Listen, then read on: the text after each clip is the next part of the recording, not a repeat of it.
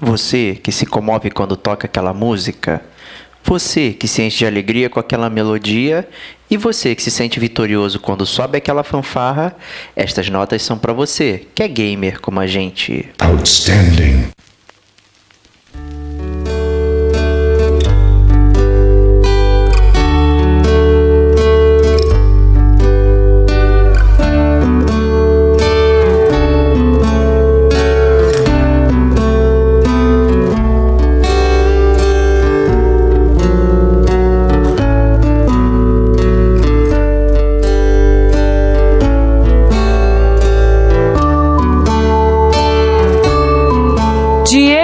Ferreira, Rodrigo Estevão e Davi Silva apresentam Chiptune, a atração musical do gamer como agente.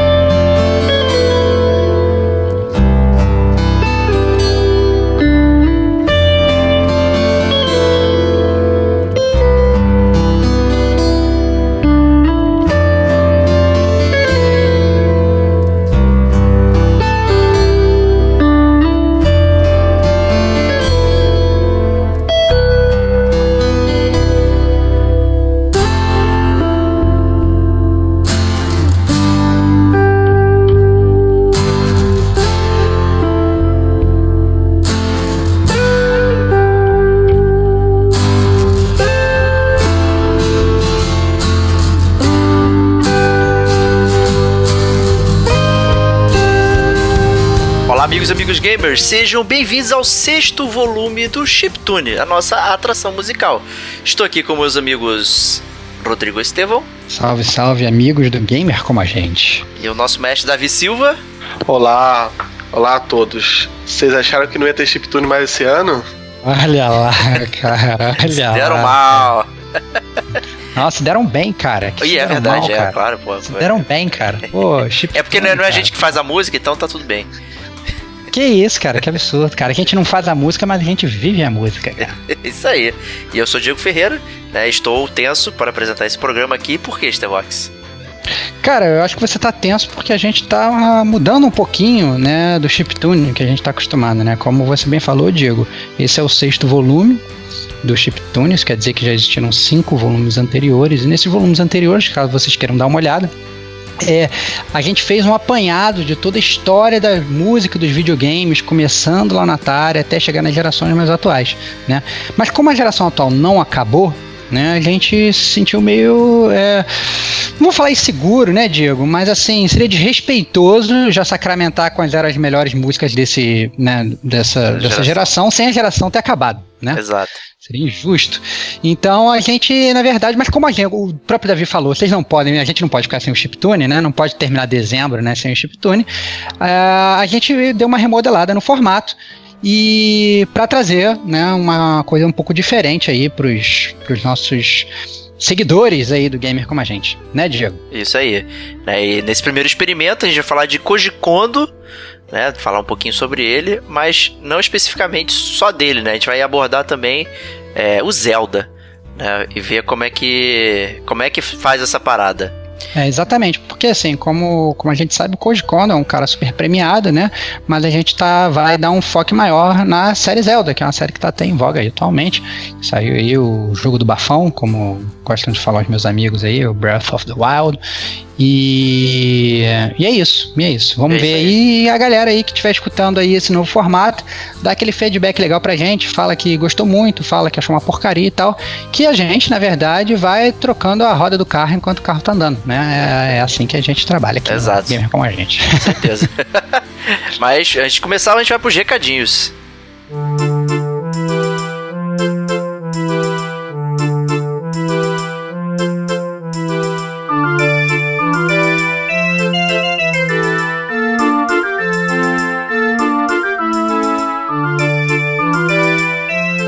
Recadinhos.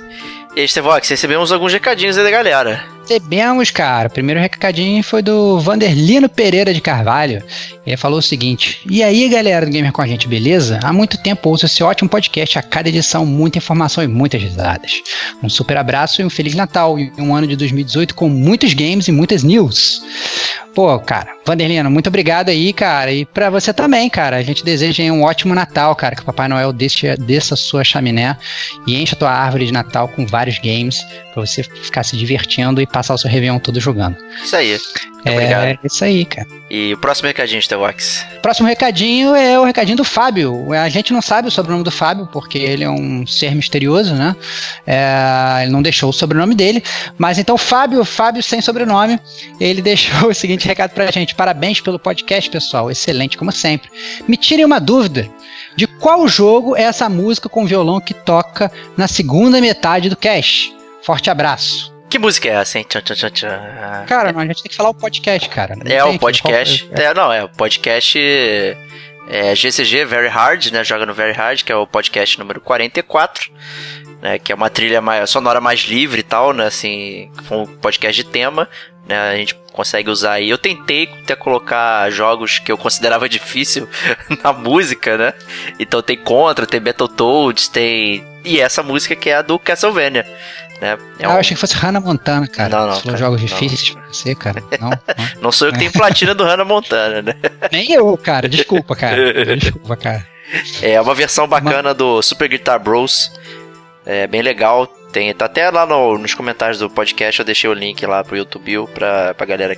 Fábio, se você não reconheceu a música, cara, você tem que escutar mais o Chiptune, cara. Verdade. Então volte lá atrás e escute que a gente já falou dessa música do Castlevania. Eu acho que você vai curtir é, bastante esses episódios que, que já passaram esses volumes anteriores. Isso aí. E a gente também recebeu um outro recadinho do Bruno Monte, lá do setor 2814, né? Que é um podcast focado em, em DC. Acho que a gente acaba tendo muitos ouvintes decenautas aí também, né? É verdade, pô. E merece, cara. Os Decenautas são, moram no meu coração, cara. Eu Isso gosto aí. muito da DC. Justíssimo. E ele, ele agradeceu aí o podcast Last Guardian e tal. é, falou que gostou muito, falou que também não tem muitos podcasts sobre o assunto. E deu, inclusive, é, sugestões né, sobre, sobre podcast, sobre jogos que a gente pode falar no, no nosso Gamer Como a Gente. A gente sempre pede sugestões. Então ele citou Siphon Filter, Onimusha, Harvest Moon.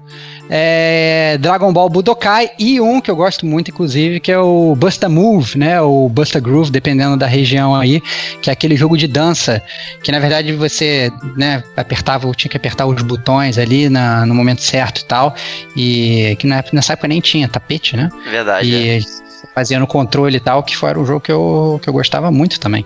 E ah, e recomendou também, sem antes que eu esqueça, o Dino Crisis, né? Aquele famoso Resident Evil de dinossauro.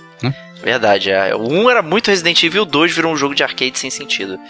É, É, eu, verdade. Eu não, eu não curto muito ele não, pra ser bem honesto. É, ele falou, ele falou que inclusive curtiu muito dois, então ele, ele já tá bravo com você, Diego. Ah, não, cara. Tá. A galera ficou, acho que deve ficar brava comigo por causa do Black, que eu falei que era um jogo mega genérico, que só o Brasil gosta. Eu acho que o Siphon Filter é a mesma coisa também. É um que jogo... isso, cara? Não, cara, mundo de Filter Metal é Gear legal. Solid 1, por que, que você vai querer jogar Siphon Filter, cara? Porra. Cara, porque você acabou o Metal Gear, você quer tentar achar uma experiência. né? Não vou falar que é similar, não, é uma merda. Não é, não, é uma- foda-se. Justíssimo, isso aí. Mas é isso aí, é, os recadinhos continuem, né, falando aí é, os comentários e tal, mande seus e-mails pro gamercomagente.com, né, isso ajuda muito o nosso podcast a florescer aí e tal, é, deixar suas opiniões, dicas, né, e tal, tudo isso ajuda a gente a melhorar bastante, né. Uma outra forma de ajudar o Gamer Como a Gente é entrar na nossa lojinha, né, Stevox? A lojinha do Gamer Como a Gente, a nossa amiga Forjas Gamer Como a Gente. Você entra através do nosso site, gamercomagente.com. É, tem um linkzinho, se você estiver no seu mobile, você vai ter que rolar a tela embaixo. Se você estiver olhando no seu desktop normal, vai ter ali na parte da direita o logo do Gamer Como a Gente, é, um especial da Forjas, onde você entra, vai, vai, você vai entrar no site do Elo7, vai ter que fazer um cadastrozinho, e aí você vai poder comprar a- as camisas do Gamer Como a Gente para andar por aí é, com a sua armadura gamer é, super bem protegido de olhares de gamers invejosos. Isso aí. Né, ajuda também o Gamer Como a Gente, quem assina o nosso feed, né? Tem os links aí no nosso site. Né? Pode ser também usuários de iPhone ou de Android, tem várias opções aí para você conseguir baixar a gente, né? E o feed ajuda bastante a ter noção de quantidade de downloads, de ouvintes e tal, isso é muito importante pra gente. É, e facilita também a vida da galera, né? Porque quando sai um episódio novo, o podcast pode ser baixado automaticamente e você já sai felizão ouvindo o Gamer como a gente. E é Sim. é isso. Um grande abraço e vamos continuar para Koji Kondo mais Zelda, né? Nosso, nosso experimento aqui do Chiptune. Vambora.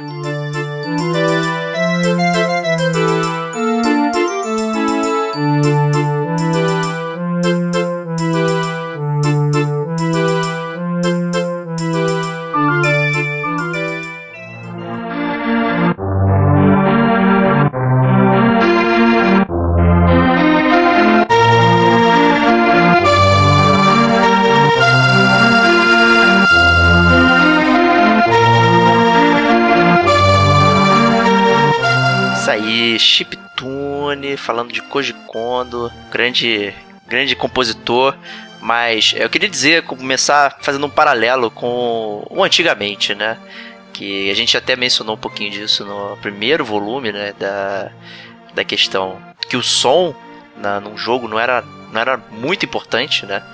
É, tanto é que praticamente inexistia qualquer tentativa de ter algum tipo de trilha sonora né, no, nos jogos de Atari, por exemplo. Né? E os jogos de arcade em geral dessa primeira geração eram. É, a música apenas dava aquele aquele cue que a ação ia começar, né? Tipo Pac-Man, né? Tocava aquela música de inicial e, e ficava simplesmente efeitos sonoros enquanto você jogava, né? O Donkey Kong é a mesma coisa, né? Enfim, outros jogos similares, né? E então quando a Nintendo, né, foi muito vanguardista nesse ponto, né, de tentar é, colocar, né, um uma coisa bastante diferente para pautar a ação do jogo, né? É, dentro do ali da, da, da, ação e tal, né? Não só coisas que remetiam ao gameplay, mas também que é, moviam de alguma forma, né? Como se fosse algum tipo de história, alguma coisa e tal, né? E principalmente no, na época do Atari, né? Cada um era dono do seu processo, né? Então a pessoa sentava, ela tinha que ser um pouco de tudo, né?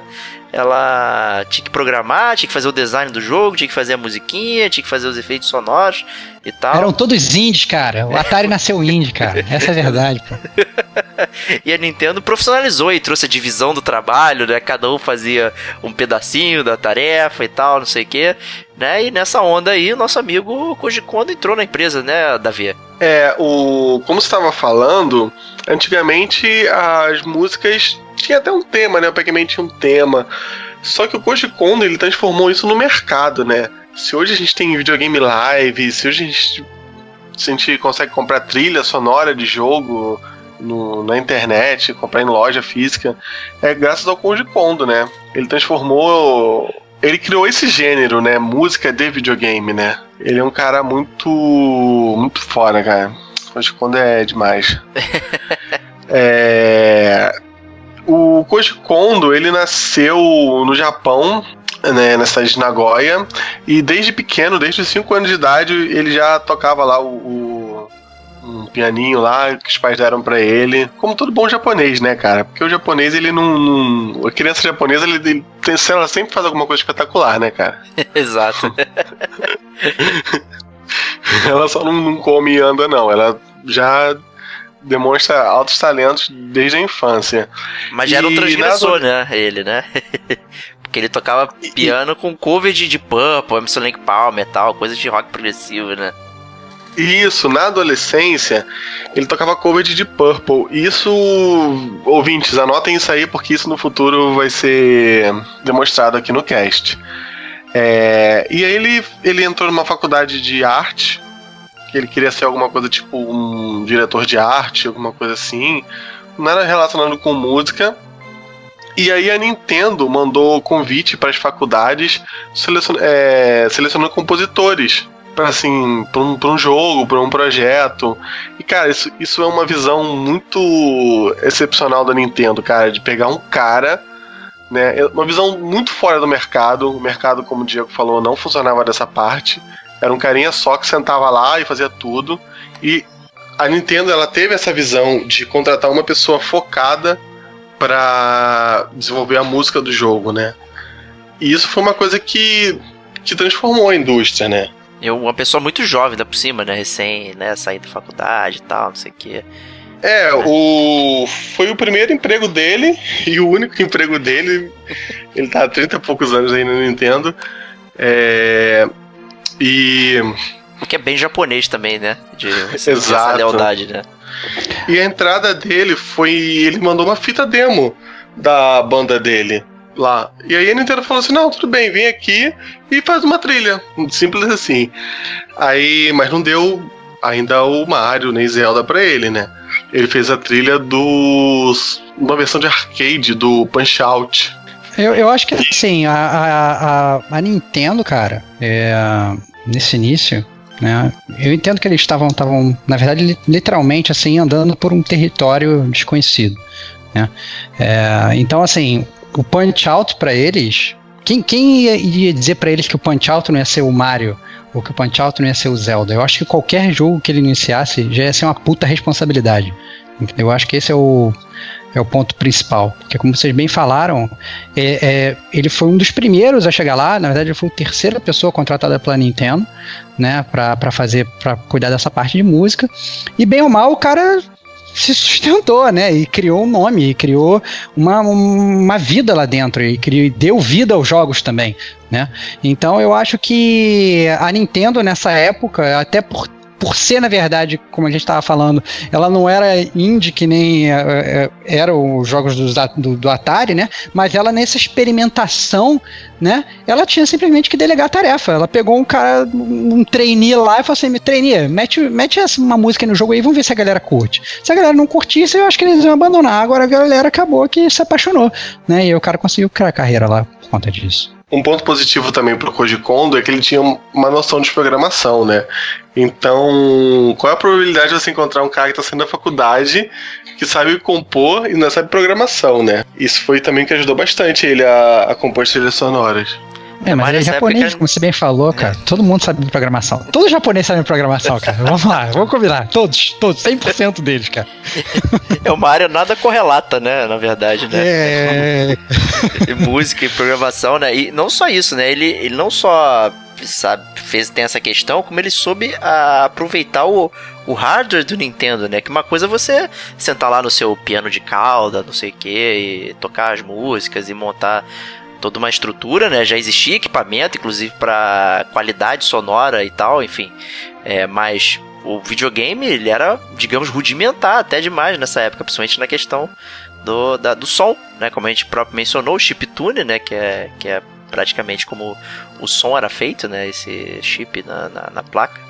Né, que compunha os sons, tinha os canais e tal. Então você tirar algo dali que é, é realmente complexo, com detalhes e tal, era um trabalho, né, que, que é de criatividade, mas de conhecer também o que você está fazendo. Né? Não é muito simples isso, não. Não, eu ouso dizer que o trabalho que ele fez foi, assim, excepcional, porque, inclusive, comparando com outros jogos da mesma época, o som que ele tira do Mario, do Zelda e tal, é algo transcendental, assim, é inclusive melhor que muita música de jogo que sai hoje, que tem um milhão de canais, entendeu? Então, assim, é realmente, é, é, não, eu acho que não basta ter, ter né, habilidade técnica, como a gente falou, o cara saber tocar e o cara saber programação e tudo. Você, o, o Code Kondo ele tinha realmente um talento musical ímpar a ponto de estar. Tá, é, é, é, quase como criar um, um instrumento, entendeu? Eu, é assim que eu penso, entendeu? Não é, é só, ah, não, eu sei tocar violão pra caramba, eu vou aqui compor uma música de violão, né? É como se o cara fosse criar um violão, é como se o cara fosse criar uma forma diferente de fazer música e de aquela música entrar na sua cabeça e você ficar escutando uma música que é só bi, bi, bi, bi, e a música é espetacular, entendeu? Então, é, eu acho que realmente é uma parada transcendental, acho que não tem nem palavras para falar do que o cara conseguiu. Pô, BBB é foda, hein? É, pô, cara, entendeu, cara. Eu entendi. entendi. No, prim no primeiro Chiptune a gente fala da limitação, né, dos videogames dessa época, né? E como diria Albert Einstein, a limitação é a mãe da invenção. Olha. Não sei se foi ele que falou isso, não. ou, foi o Chapolin, né? Ou foi o Chapolin sincero. Mas é Mas verdade, é tem que se virar com, com, com a, Tem que se virar com as armas que tem, né? Pra fazer as paradas, né? E aí a criatividade sobressai, com certeza, dentro de um cenário desse que, que é limitante, né? O cara não tem uma orquestra para ajudar ele a, a, tocar essa música. Ele tem um negócio que faz, sei lá, quatro canais, oito canais, agora eu não lembro.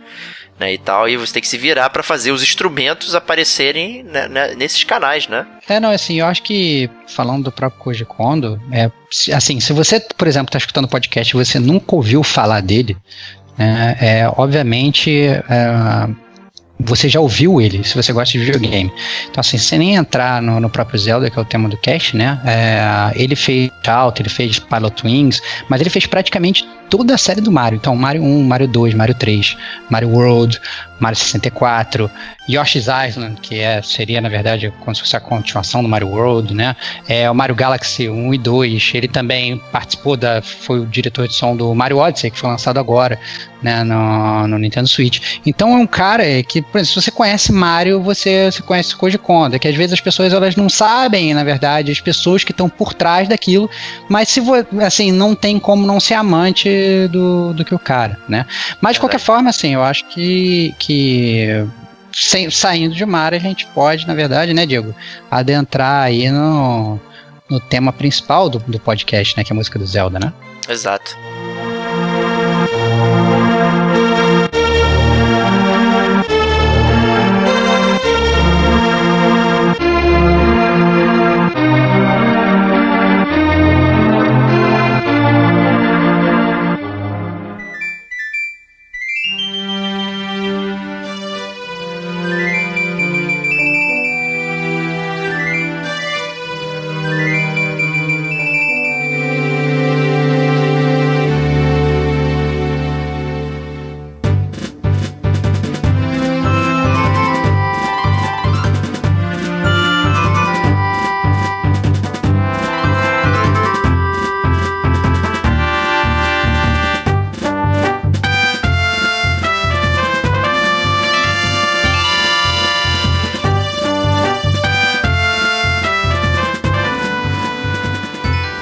Mas antes disso, vamos falar um pouquinho, né, do que é Zelda e, tal, né, porque eu acho que isso também define um pouco é, como as músicas são compostas, né. É, então, assim, a gente não vai, né, fazer, falar de spoilers de Zelda, a gente não vai fazer uma super análise de Zelda, a gente vai dar aqui um, um apanhadão né, do, do, jogo e tal, meio como funciona e tal, e falar um pouco sobre a nossa experiência do, com o jogo e, e como tudo isso né, é, se une com a música aí e a gente vai tentar juntar todos esses, esses nós aí e fazer uma coisa legal. Né, o, o Zelda, né, é um, é, não só um masterpiece né, de musical, mas como também de, de jogo, né? É um. É, tal, talvez de, é, depende aí de quem avalia, né? Talvez ele seja o grande magno opus do Shigeru Miyamoto, né? E não o Mario. Né, então isso dependendo de com quem você fala, você vai ouvir é, coisas diferentes, né? Mas a verdade é que o Zelda ele foi criado como uma coisa única, né? O primeiro Zelda ele tinha aquela questão do senso de aventura e tal, e boa parte vindo da vida do Miyamoto, né? Que, que tinha essa coisa quando criança de brincar, de explorar, é, de descobrir as coisas, de se imaginar nos locais, vivendo essas aventuras e tal. Ele tentou recriar isso naquele primeiro Legend of Zelda que é glorioso e ao mesmo tempo insondável, dependendo da época, né? Que você era muito solto, né? É, o, o primeiro Zelda, cara, se você. Eu, eu na época não joguei ele. Eu joguei ele muito tempo depois. E joguei ele há pouco tempo quando saiu uma promoção da Nintendo pro 3DS. Nossa, eu já ia ca carcar em cima de você, cara, falando que tu tá jogando pirataria, cara. eu tava aqui na ponta da minha língua, cara. Eu te dava uma flechada, cara. Não, cara, saiu, saiu uma promoção que você comprava o Zelda Link Between Worlds e ganhava o, o primeiro Zelda no, no 3DS na eShop. E aí, cara, você é realmente solto você não, ele não te fala nada. Ele fala assim: é perigoso ir lá sozinho, pega essa espada. Acabou. Bossa cara. É o primeiro Dark Souls, cara. Primeiro Dark Souls, cara. Olha lá, cara. Pô, totalmente precursor, cara. Depois vem a gente falar que Dark Souls inovou alguma coisa, cara. Tá lá, cara. As fundações estão no Zelda, cara. O Hidetaki Miyazaki, né, que é o cara do Dark Souls, ele falou que o jogo é Dark Souls de, Demon Souls é totalmente inspirado em Zelda. É, principalmente a parte de contar a história, né? O Zelda não, te, não, não tem nenhum momento que ele para e te mostra um textinho da história, né? Você vai construindo a partida, você vai andando. É, cara, o Zelda foi. foi eu joguei bastante, na verdade, o, o primeiro Zelda, mas foi um jogo muito difícil de jogar para mim, porque eu não tinha um Nintendinho, né? Então eu jogava na locadora. E era impossível. E... Né? É muito difícil, cara, porque eu ia pra locadora, né, nessa época a locadora, né, tinha as telas de televisão, tinha os videogames ali, e aí você pegava, você tinha um, um tempo determinado para jogar, e aquele tempo obviamente nunca era suficiente para avançar muito no jogo, então eu ficava jogando o Zelda pingado, né, cara, era muito ruim, às vezes eu chegava a, a dividir controle só para ninguém simplesmente tirar o cartucho e falar assim, não, continua aí, aí eu ficava lá esperando a pessoa terminar, agora sou eu, e ficava meio que trocando controle e jogando. É, foi um jogo que eu gostei muito de jogar, mas foi um jogo muito difícil de jogar. Então, a minha experiência jogando jogando o primeiro Zelda foi, foi proveitosa, mas eu acho que foi. É que nem jogar Dark Souls, cara. Você, você ficar trocando aquele controle de mão todo todo tempo, né? Você acaba que não aproveita da, da, da melhor forma, eu diria, a série, né? É, e eu acho que acaba funcionando também assim no primeiro Zelda. E principalmente a gente não tendo experiência, né, é, jogando videogame, né, na época, né, sei lá, a gente vinha do Atari jogando lá uns jogos mais simples e tal, é, e de repente se depara com um jogo que, que é muito mais complexo, né, do que a gente estava acostumado, e considerando também a nossa idade, né, então era, era, era difícil entender tudo que estava rolando ali e tal. Eu também tive bastante dificuldade o primeiro Zelda, acho que eu aluguei um fim de semana e, e foi o suficiente para eu não não querer jogar mais. Eu já fiquei... desistiu, cara. Já, desisti. já desistiu. Eu clássico. Lá, cara, que... Reza a lenda, né, que os jogos originais e tal, no manual tinha mais coisas que você podia, né, ver, tipo mapa e tal, não sei o que, essas coisas. Né, fazer anotações, então era uma parada que de repente precisava, né, ter, digamos, o original.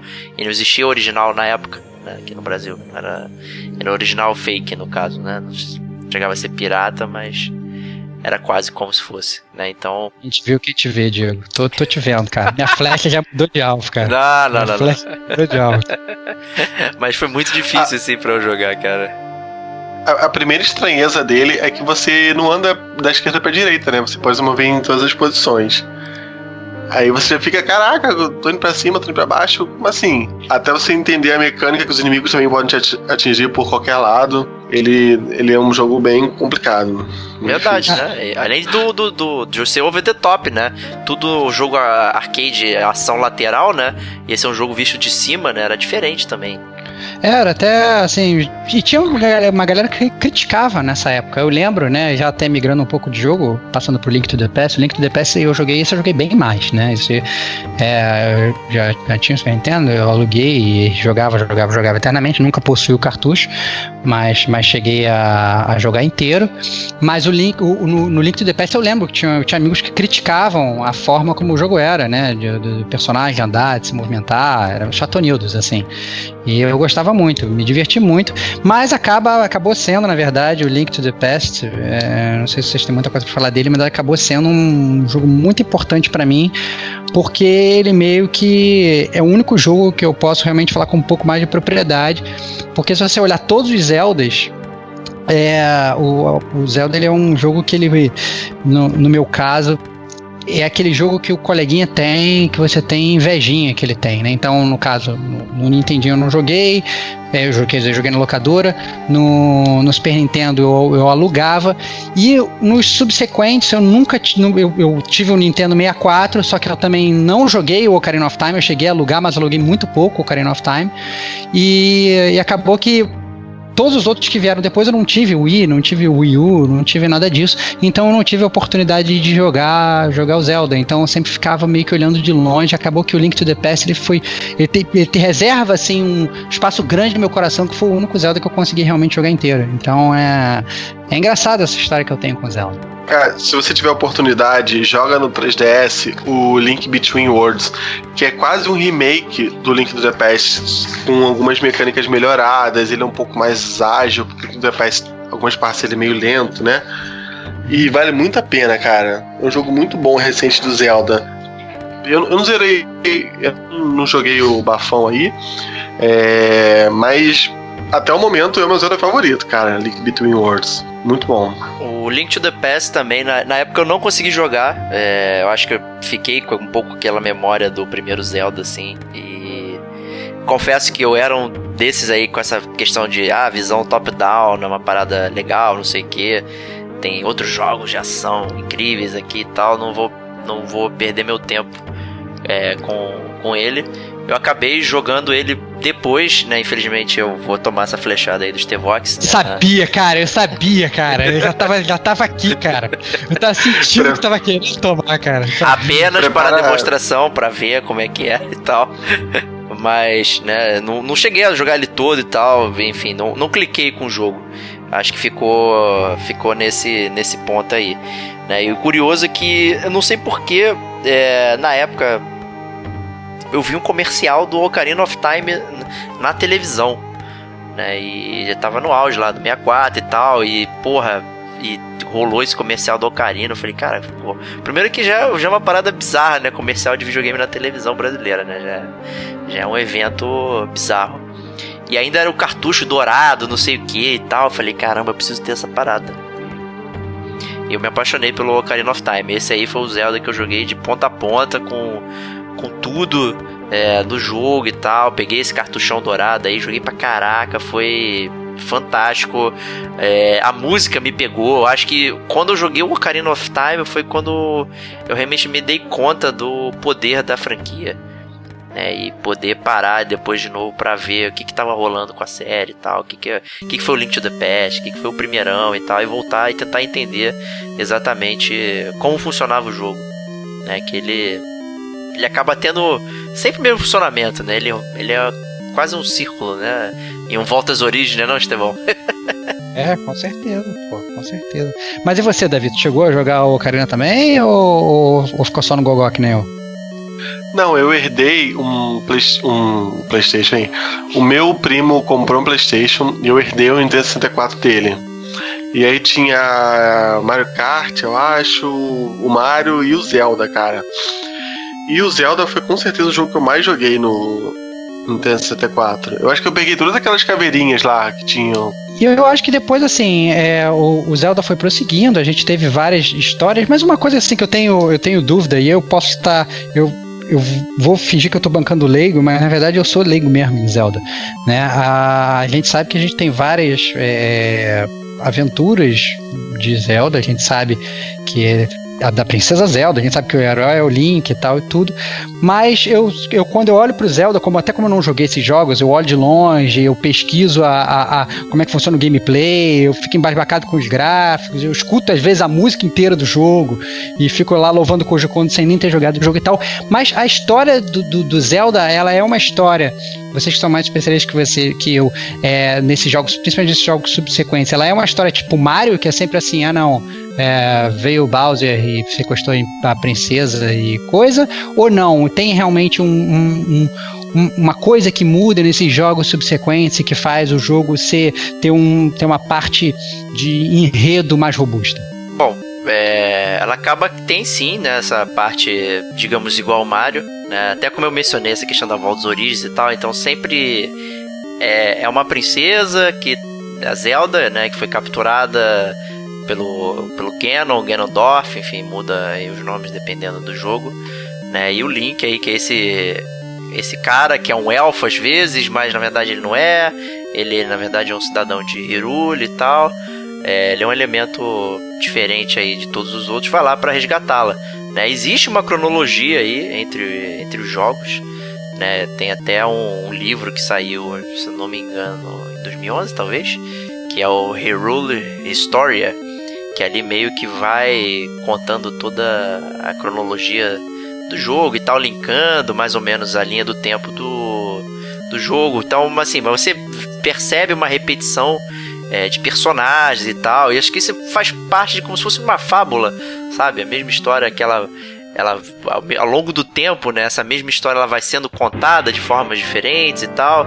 Então a impressão que eu tenho é sempre de ser uma fábula, assim, sabe, contada em, sendo de forma incremental conforme o tempo vai passando e tal. Você vai vendo é, os personagens, os mesmos fazendo coisas diferentes ou as mesmas coisas e evoluindo de alguma forma, ou então refletindo talvez uh, aquele tempo específico. Então, um pouco como eu vejo. É Dark Souls, cara. Tá se ligando, tá, tu tá falando de Dark Souls, né, cara?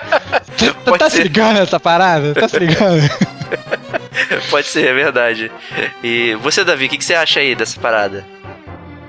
É, um conselho, se você não conhece a, a, a franquia Zelda, você quer entrar na franquia, você nunca jogou nada, não, não procure essas tabelas de ordem cronológica para jogar, ordem, qual a melhor ordem para jogar Zelda. Você não vai conseguir. É uma bagunça. Se você pegar esse livro que o Diego citou e olhar a ordem cronológica, aí um jogo que saiu, sei lá, em 2015, é antes do jogo de 1996, e aí um jogo se passa num universo onde o Ganondorf conseguiu a Triforce e conseguiu destruir o, o mundo. E aí Iruli tá só em pedaços. Em outro jogo você é a parte que o, o Link ganhou. Mas é bem isso que o, que o Diego falou, é uma fábula que ela vai sendo contada por diversas visões. Como eu tava falando, o Zelda Link to the Past é, ele conta a história de um, de um cara que tem que. Do, do, Link, que ele tem que defender dois mundos. E tem o Zelda Between Worlds, que é a mesma coisa, praticamente. Você tem que defender dois mundos. Só que o vilão muda. O objetivo do vilão muda. É, o que o vilão faz muda para conseguir isso. Então é como se fosse assim. É, o meu avô me contou essa história de um jeito o avô do Diego contou pra ele de outro jeito. E isso que eu acho fascinante, porque cada Zelda que você joga tem, tem um começo e fim nele mesmo. Você não. Ele, ele é fechadinho. Você não precisa ter jogado todos. Ah, eu quero começar a jogar Zelda. Você tem o Nintendo Switch? Começa pelo Zelda do Nintendo Switch, entendeu? É... Ah, eu quero muito jogar mais. Compre um Nintendo DS, compre um Nintendo 3DS e joga cada jogo como se fosse uma coisa única. Justíssimo, justíssimo. A exceção talvez seja o Majora's Mask, né? Que ele é uma continuação direta do Ocarina of Time, né? E esse eu na época Mas... não, não consegui jogar, na verdade. Eu, eu joguei na época, você não precisa ter. Não precisa, não precisa, verdade. Mas ele leva toda a tipologia do Ocarina of Time, na verdade. Toda a estética, tudo, personagens e tal. É, ele não tá Sim. recontando uma nova história, né? A mesma história. Ele tá Isso. tá prosseguindo com aquilo, né? É, você ganha Epona no Ocarina of Time e nesse você já tá com Epona, né? É, verdade. Não, não explica como você, como você ganhou. Verdade, né? E assim, até a curiosidade, né? Boa parte dos jogos ele funciona realmente com essa questão de dois mundos, né? De ter um lado da luz, lado escuro, um lado não sei aonde, sei que e tal. É, e o, o, o, o Majora's Mask ele, é, ele é o mais diferente, né? Talvez de todos esses, né? Que ele tem um tempo que você precisa né, atender, senão o mundo acaba, né? O mundo acaba em três dias. Então você brinca muito com viagem no tempo, indo e voltando e tal. É um pouquinho diferente do conceito dos outros jogos, né? Talvez ele seja mais diferente. E também é, ele divide muitas opiniões aí até do, do, dos grandes fãs de Zelda, né? Mas acho que é uma ótima experiência aí também para se ter. Eu, eu adoro Majora's Mask, cara. Ele é um jogo de Zelda de terror, cara. É bizarro, Se né? você parar pra pensar. Se você parar pra pensar. Porque. Como, como você falou, tem um esquema de voltar o dia, né? Você. Uma lua vai cair na Terra e você tem três dias para impedir. Quando você chega no terceiro dia, você toca uma canção que você volta pro primeiro. E, e aí, às vezes, você faz uma quest por um casal se dar super bem e tal, se encontrar, ser feliz para sempre no terceiro dia. E aí você tem que tocar a flauta pra você voltar no primeiro dia. E o casal não vai se conhecer. Olha só que, que tenso, Pô, cara. É duro, né? E você tem que fazer tudo de é, novo, né? Porque você, você já fez aquela quest daquele casal, você ganhou o item, o item fica para você, você não perde. Só que quando você tocar a flauta para você voltar no tempo, você já vai ter o item, você não precisa fazer a quest de novo. Então o casal nunca vai se conhecer. Isso é muito bizarro, cara, porque as suas Não sei decisões... que você refaça. Mas aí você, você tem a opção de refazer a quest, ficar refazendo a quest pra sempre, assim. Só que aí você, obviamente, não vai conseguir zerar o jogo, porque você vai ficar Não, zerar o jogo. Exatamente. Entendi, entendi. E é um jogo de terror, porque fica aquela lua bizarra olhando pra sua cara o tempo todo. E no terceiro dia ela fica gigante. O que é até bem diferente dos jogos que a gente costuma brincar, né, Stevox? Que tem aquele impending doom, né? O mundo vai acabar e a gente vai se divertir no Gold Saucer e tal, brincar de cassino. Vai brincar de pescaria enquanto o mundo tá acabando, né, cara? É foda. Né, mas é. Esse é o ciclo do Zelda, né? Todo esse. Esse, esse, entre altos e baixos aí, destaques, né? Renovações da série, né? Acho que o Wind Waker, depois do Ocarina of Time, foi outro que renovou a, a série, trouxe aquele visual cel shade, um, um Link mais jovem e tal, toda uma estética diferente também, é, que foi até repetida aí nos portáteis até. Mas, é, e depois voltando agora com o Bafão da Selva, trazendo. Bafão da Selva não, Bafão Selvagem, né? Perdão. O Alfonso Selvagem, cara. Alfonso Selvagem, é o Breath of the Wild aí renovando é, de novo, né, a série de uma forma diferente aí, com narrativas emergentes, mundão gigante, né, equipamentos que quebram, enfim, né, é toda essa parada aí. Então é uma série que apesar de de, de, de se repetir, ela sempre tá se renovando, né? Isso é muito legal, com certeza. Cara, uma, uma única coisa que não se renova antes a gente migrar até pro próximo bloco é, é, é o nome, né, cara? Que você. Tem muita gente que fala é, Iruli, ou, ou sei lá como que, que a galera gosta de falar. É, pois é, mas eu, eu, eu, eu, eu uma vez eu falei Hyrule e eu meio que fui zoado por, tipo, todos os meus amiguinhos, assim, entendeu? E, e, aí eu falei, tá bom, então vou falar que é Irule e tal. E aí meio que quintubei, passei a falar Irule, mas eu sempre fiquei com isso, porque depois de velho eu vi que as pessoas. E rola, na verdade, uma, uma, uma, uma discussão de como, como pronunciar, né, né, Irule, Hyrule, ou, ou, ou Hyrule, sei lá, sei lá. É, sei lá, cara, né? É, é, não sei como é, que, como é que a galera gosta, mas essa é uma grande, a, grande dúvida que existe em todos os Zeldas, provavelmente, cara. É, eu chutaria Hyrule, né? É, é Hyrule, eu, como eu achava que era certo, cara, apesar e, e fui massacrado por todos os amiguinhos. Mas você é o mestre platinador, cara, você tá aí e eles estão lá fazendo nada. Ah, que é isso, cara, que é isso. Tal, talvez a maior dúvida do Zelda é que Zelda não é o nome do carinha verde, né? O carinha verde que anda, né? Ah, é, é, verdade, isso também, isso também existe em todos os Zeldas, cara. Todo mundo acha que o Zelda é, que, que a Zelda não é a Zelda e que o Zelda é o Link, que o Link se chama Zelda, né? Então, é, com certeza, né? Meu nome, meu nome não é Zelda. Meu nome não é Zelda. meu nome não é Zelda.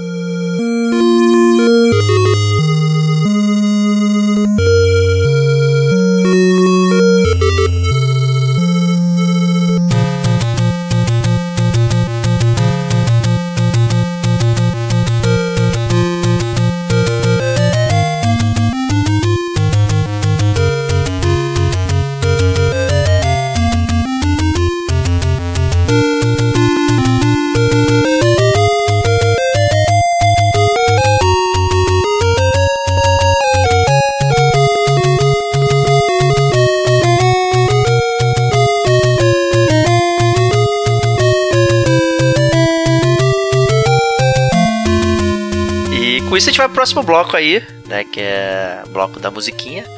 Né, vocês já devem ter percebido aí ao longo dos blocos aí, já tocaram várias canções de Zelda e tal, que foram pontuando toda essa nossa, nossa nosso bate-papo aqui e tal. Né, e agora a gente vai comentar um pouquinho mais profundo aí sobre isso, no profundo, né? Talvez dar um destaque em algumas coisas. Eu acho que, a, que a, quando a gente fala da música do Zelda, acho que não tem muito muito que fugir, né? E do que o Koji Kondo criou e de todo esse é, legado que ele construiu, não só para a série, mas para o mundo, para os amantes de videogame, né? Então todo mundo todo mundo conhece a música. A gente, inclusive, eu já no chiptune, né? Acho que foi no próprio Chiptune 1 mesmo, né? Quando a gente falou do Nintendinho, é, falou do, do Atari do Nintendo. Eu citei o, o, o, Zelda como, como uma das minhas músicas favoritas e tal, que eu acho realmente fantástico. E, e, esse, e esse legado, na verdade, que foi criado, que, que, que se mantém até hoje, né? Apesar do Koji Kondo ele ter sido quicado desse último jogo, né? Que eu acho que é uma coisa que vale salientar, né? O cara fez a música da série inteira, todos os jogos, chegou nesse último jogo, ele meio que foi cada. Ah, eu acho que na verdade nem foi cada, é que ele tava participando mais do Mario Odyssey. E eu acho que ele resolveu passar aí o. o né, esse, é, os jogos esse, quase esse que saíram ao mesmo tempo, então, né? Até, né? É, exatamente. Então acho que talvez ele tenha se dedicado mais ao Mario. E a gente sabe onde o verdadeiro coração do, do Koji Kono mora, né, Koji? Eu tô te vendo, cara. e, mas, mas, mas eu acho que é isso, cara. Eu acho que é, é uma série que, que, que, que realmente foi, foi, foi transcendental e, e, mudou a vida de muitos gamers e tal. Uma música que eu tenho ah, no meu coração e que mora, é, é, eu poderia muito bem citar novamente a mesma música que, que é a música de abertura original do Nintendinho, mas eu não vou citar ela, eu vou citar uma do Link to the Past, que é o Hyrule! Olha o Hyrule Castle, que é a, a, música do castelo que eu gosto, que eu gosto bastante, eu acho espetacular. E, pô, fi, é, é, outras, é outras dessas que dá para você botar numa playlist aí e ficar escutando direto e me amarra demais. Verdade, né? Até fazendo a comparação com jogos, né? É, muitos temas se repetem, né? Dentro também da música do Koji Kondo, né? Eles vão se alterando de alguma forma, talvez mudando o ritmo, né? E tal, mas é, você vê toda aquela, aquela linha, digamos, de pensamento narrativo, musical que vai progredindo ao longo dos jogos também. Isso é muito, muito maneiro. Né? Você vê o tema do Zelda, na verdade, novo roadmap no, no Ocarina of Time, por exemplo, que é um que eu lembro bastante. Né? E eu, eu, cara, eu amo de paixão a, a música tema do do Ocarina of Time, do, da, da, abertura, ela tem uma calma, né? Você vê o Link cavalgando, né, no horizonte, ou depende do momento, né, na verdade, porque ali também fica funcionando o sistema de noite, né? Então, é, aquilo pode variar, mas eu, eu acho que, que, que, representa muito bem o, o, clima do jogo e tal. Então, inclusive até já encerrei, né? O, eu acho que foi o primeiro Spitune com esse tema do Ocarina of Time. Aí uma versão cover e tal, que eu achei legal. É, não se compara, obviamente, ao original, mas é, foi uma boa tentativa. O, o, Davi também é. já chegou a, a, botar a música do, do, do Zelda como música preferida aqui no Chiptune, né, Davi? Eu botei no Chiptune, não vou lembrar o número, sobre Nintendo 64. Acho que foi volume 3. Do vale. volume 3. Volume 3. 3 né? Volume 3. É muito boa aquela música do Guerreiro do Vale, cara. Eu, eu de vez em quando escuto ela. Ela de vez em, ela de vez em quando vira toque do meu celular.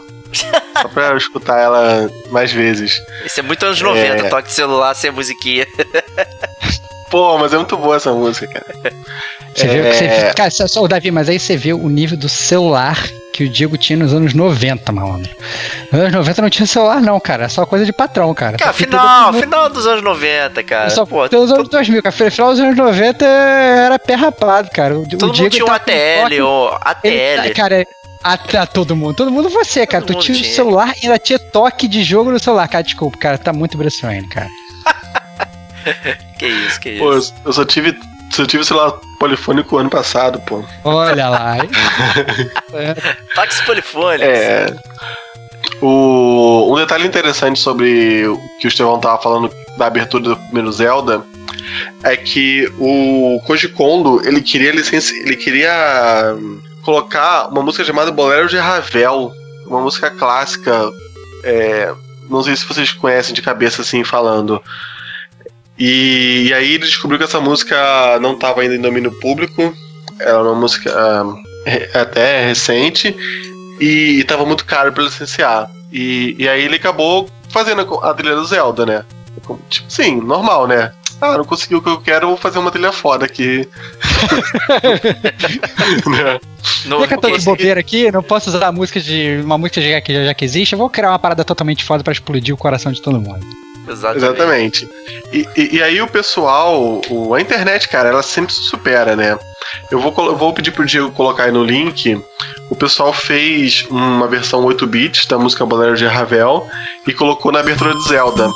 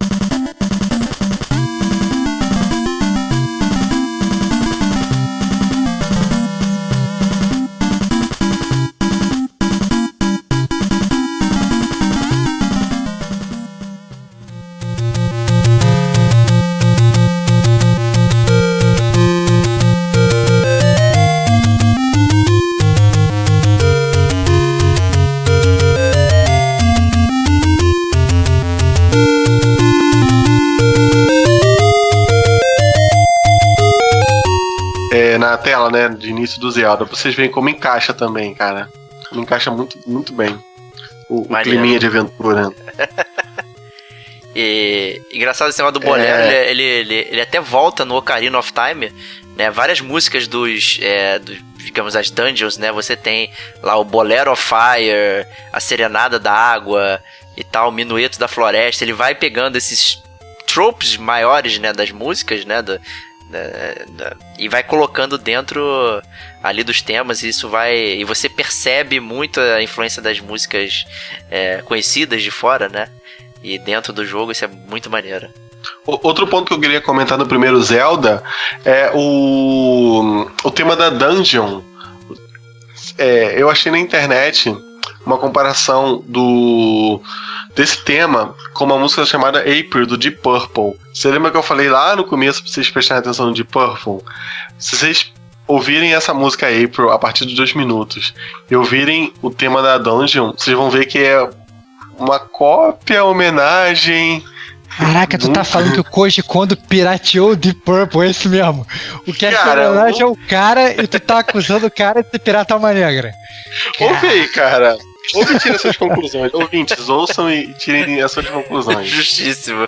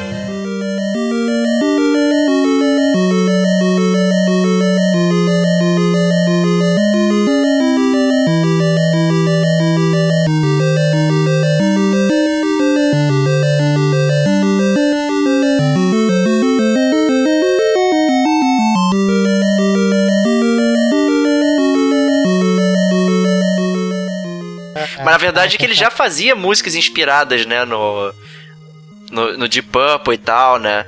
Então, é. nada mais justo, né? É, o cara é um, um grande fã, né, cara? Muito fã e ele nada mais justo que homenagear a banda que ele. Uma das bandas que ele mais gosta, né? Exato, né? Então faz sentido aí brincar, né? É, sobre o link do The Past que o Estevão tava falando, uma música que eu gosto muito é a do, a do Vilarejo, né? Do Cacarico Village. Porque no Zelda, todo o mapa que você vai andando tem inimigo, né? Então você vai andando do ponto A ao ponto B, tá cheio de inimigo pelo meio do caminho. Você, teoricamente, nunca tá em paz, né? Você nunca tem.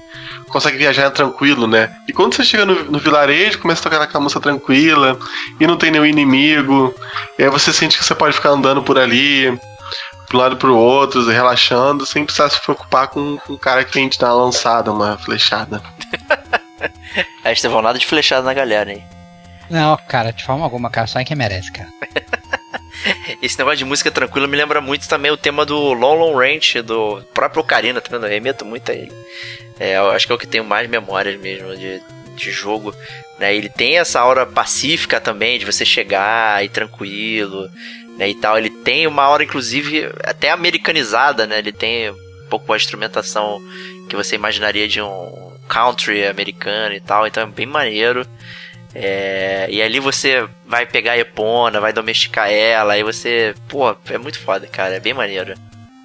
E o mais legal de todas essas coisas, essas versões, essas músicas, é porque a legião de fãs é tão grande que se você simplesmente pegar o nome da música e plugar no YouTube da vida, você vai achar a pessoa fazendo cover na flauta, cover na guitarra, cover heavy metal, cover no violoncelo e tal. E de todas as músicas, né? É impressionante como é que isso, o, o, ele realmente, ele, ele criou uma, uma franquia musical e inspirou tanta gente a tocar as músicas dele, que às vezes as, a música ela foi feita lá para 8 bits, a música foi feita de um determinado jeito, e as pessoas criam arranjos, as pessoas se vestem que nem o Link, se vestem que nem a Zelda e, e, e vão tocar por aí. Então é realmente a, a forma Sim, o, cara criou um monstro. O cara não criou só a, a, música de um jogo. A gente falar que ele é um compositor musical, ou que ele falar, falar que ele é um pianista japonês, ou falar que ele é um, um cara normal, é pouco pro que o Koji Kondo ele trouxe. E a gente não tá nem falando do Mario, esse é o ponto, né? É, a gente tá falando só do Zelda. Assim, se para pra pensar que o cara é muito maior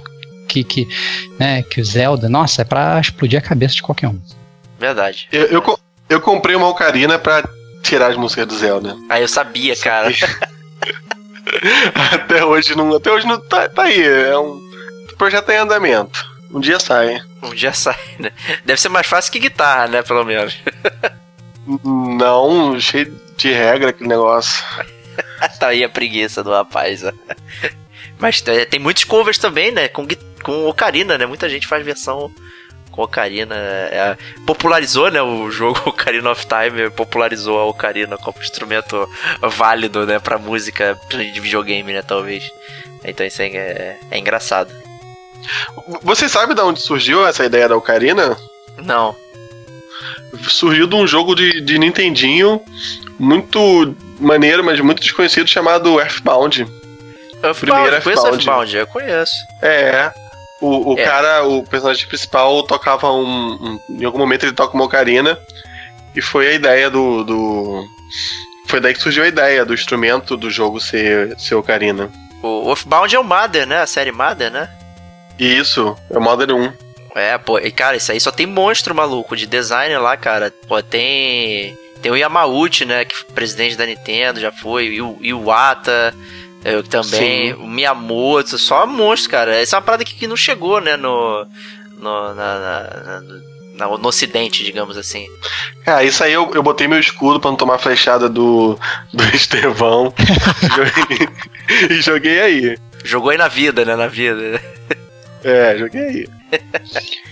Então, Diego, o Ocarina of Time, ele foi o último jogo com composição 100% do Koji Kondo, né?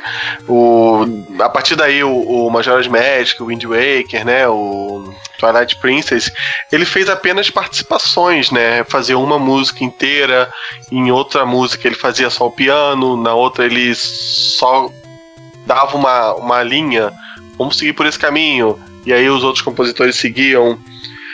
É, ele acabou se envolvendo em outros projetos na Nintendo, ele acabou deixando um pouco a composição de lado e virou meio que um supervisor de, de toda a trilha sonora da Nintendo como um geral, né? Parece que um diretor, né? Um diretorzão de, de criação na parte sonora, né? Eu, eu fico impressionado, Davi, por como é que você fica tentando descaracterizar o potencial musical do Koji Kono falando que ele é só um diretor, cara. Eu, Isso, esse, cara. Eu, esse é, cara, assim, esse recalque que você tem e tal. Eu entendo, eu cara. Tu comprou foto... Ocarina tu comprou Ocarina, cara, pra tentar, pra tentar tocar, cara, e não, não conseguiu, cara. Entendeu? Mas você é o maestro do gamer como a gente, cara. Você vai chegar eu, lá. Eu tenho uma foto do Koji Kondo aqui no meu quarto, cara. Todo dia eu acordo olho pra ele, pô. Cara, eu fico, eu fico, eu fico triste, você fica tentando depreciar, cara, um cara que você queria louvar, deveria louvar, cara.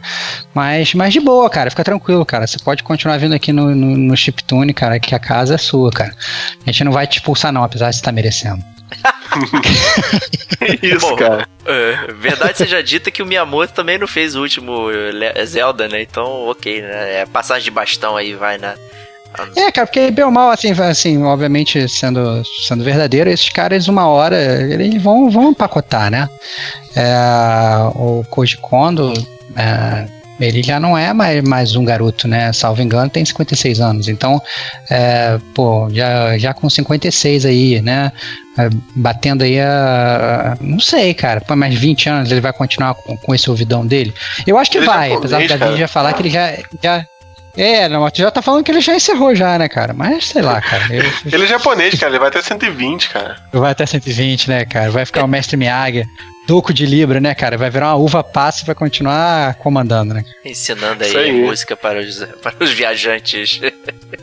Mas é isso aí, Chiptune Volume 6. Espero que vocês tenham curtido aí.